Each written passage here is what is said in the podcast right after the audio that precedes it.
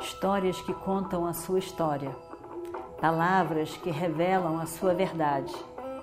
Com você, o conhecimento milenar dos Vedas. Escute diariamente e recomende a um amigo.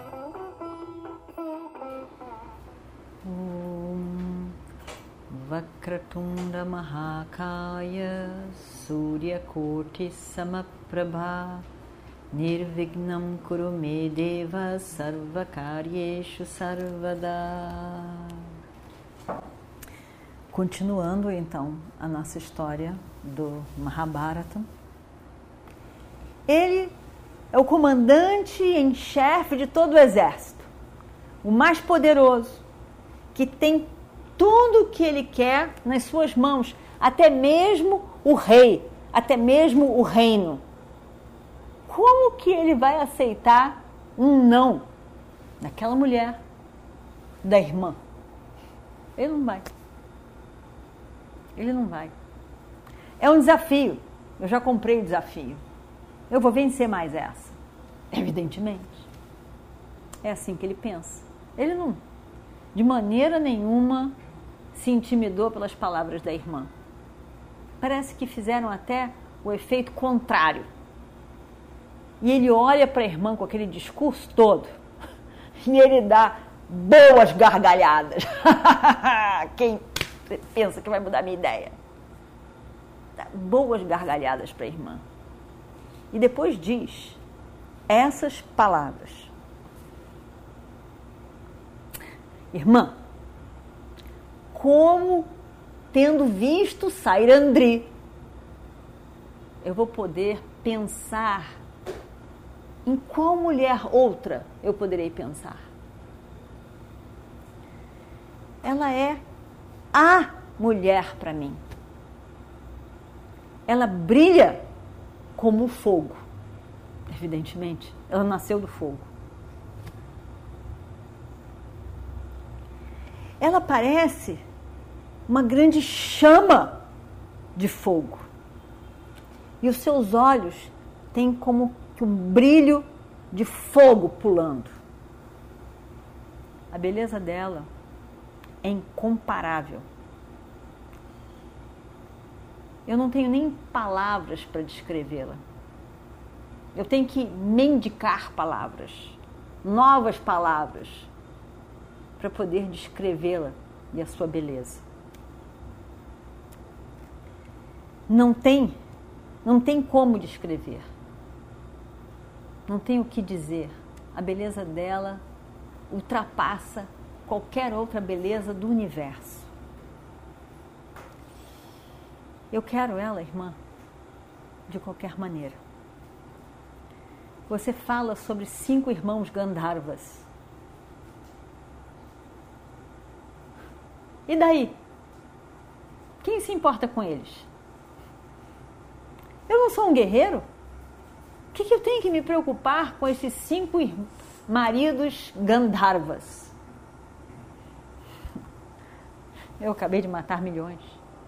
Eu vou mandar mil Gandharvas. Que dirá de cinco deles somente? Não se preocupe. São só cinco. Não se preocupe. Não se preocupe. E além disso, ele diz: Irmã, você não sabe nada das mulheres. Se uma mulher, palavras de Kitchaka. Eu não estou acrescentando nenhuma vírgula. Não estou inventando. Se uma mulher vê um homem bonito, forte, que fala bem, ela jamais vai resistir a ele. Você não sabe, irmã? Qualquer mulher, casada ou não, até mesmo uma mulher muito fiel ao seu marido. E essa mulher irmã, parece uma mulher com muita paixão. É o tipo de mulher que eu tenho certeza e quer ficar o tempo todo do lado do marido. Essa mulher, sem os cinco maridos, deve estar muito infeliz. Você disse cinco maridos. Nenhum deles aqui. Há 11 meses. Hum. Irmã, fácil, fácil. Ela vai ceder, irmã. Eu tenho certeza que ela vai ceder. Você não sabe, irmã. Uma mulher como ela deve ser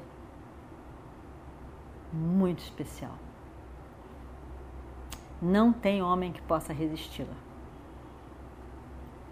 E ainda mais sozinha por 11 meses. Eu tenho certeza que ela vai ceder a mim. E o acolhimento dela será maravilhoso. Eu tenho certeza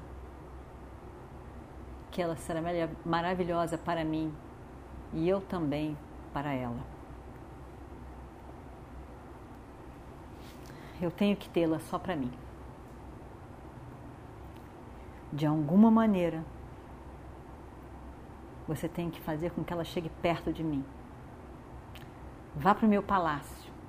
Arranje algum jeito, irmã. Qualquer coisa. Mande ela para lá. Que o resto eu resolvo.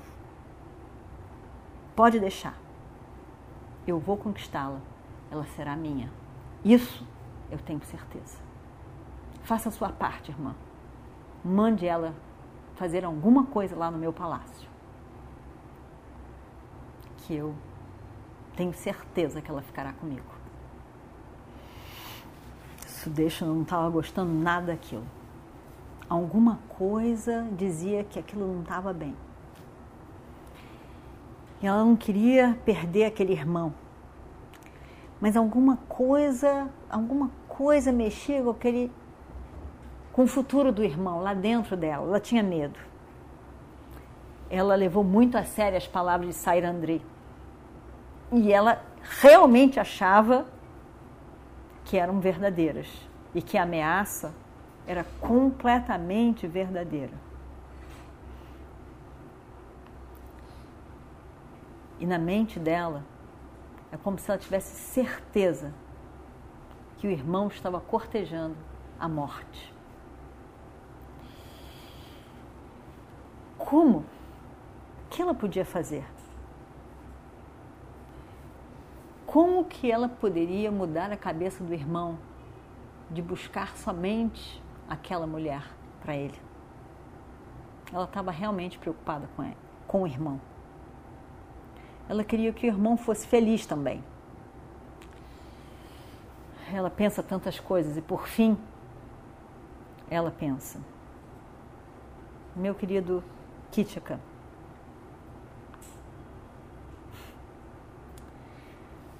por que, que você ficou tão idiota de repente? Que bobeira, meu irmão. Você sabe que você pode morrer por qualquer insulto que você possa dar, fazer a Sair André. Não seja tolo, irmão. Eu não quero que o meu querido irmão morra. Por isso eu estou dizendo isso tudo para você. Entenda, não seja tão cabeça dura, irmão.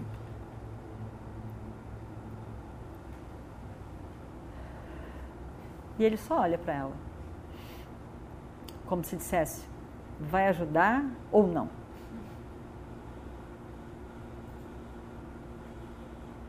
E ela diz: Eu farei o que eu puder.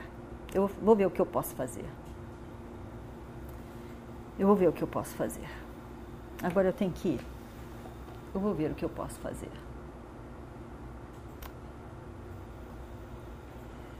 Eu vou tentar mandar ela para você. Eu vou. Eu vou. Eu vou pedir a ela que vá buscar um vinho que você trouxe de viagem, que eu quero experimentar. Eu vou pedir para ela ir lá, no seu palácio. E aí então, uma vez lá, se você realmente conseguir conquistá-la, tudo bem. Se você não conseguir, eu tenho receio do futuro. Eu tenho eu tenho medo por você. E ela se vai. Kitika ainda abraça a irmã com todo carinho ele sabe que a irmã vai fazer o máximo por ele.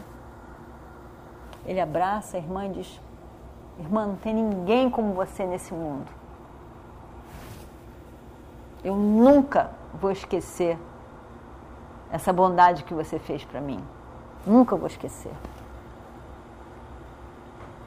E ela se vai. Vai para o seu palácio. Já sentindo marcada pelo destino, vai para o palácio e começa a pensar o que, que ela vai dizer para sair André. E dois dias passam e ele, ela resolve falar logo com Sair André. E o que, que ela vai dizer? Veremos na próxima semana. Om Shri Guru Bhyo Namaha Harihi Om